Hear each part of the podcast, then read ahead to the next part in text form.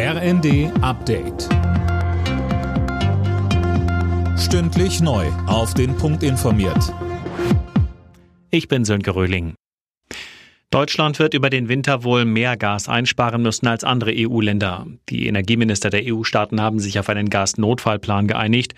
Der sieht vor, dass die Mitgliedsländer bis zum Frühjahr freiwillig 15 Prozent Gas einsparen. Wirtschaftsminister Habeck sagte. Wir haben Daten vorliegen, die in Bezug auf das letzte Jahr, nicht den Durchschnitt der letzten fünf Jahre, sagen, dass wir ungefähr bei 14, 15 Prozent schon sind, nicht temperaturbereinigt.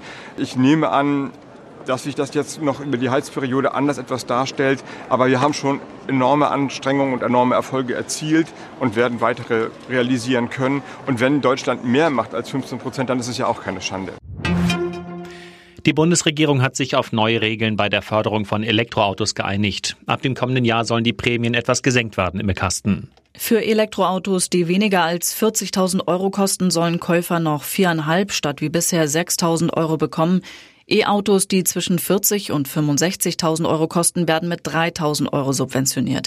Die Fördersumme insgesamt wird außerdem auf zweieinhalb Milliarden Euro gedeckelt. Und der Zuschuss für Hybride soll zum Ende dieses Jahres komplett abgeschafft werden.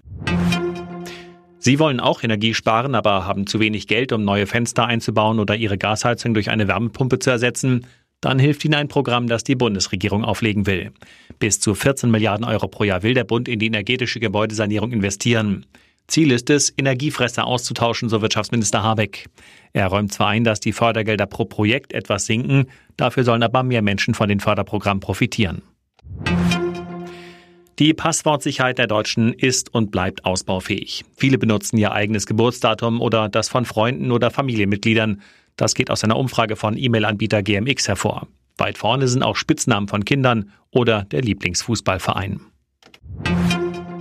Bei der Frauenfußball-EM steht England im Finale. Gegen Schweden gewann die Gastgeberin klar mit 4 zu 0.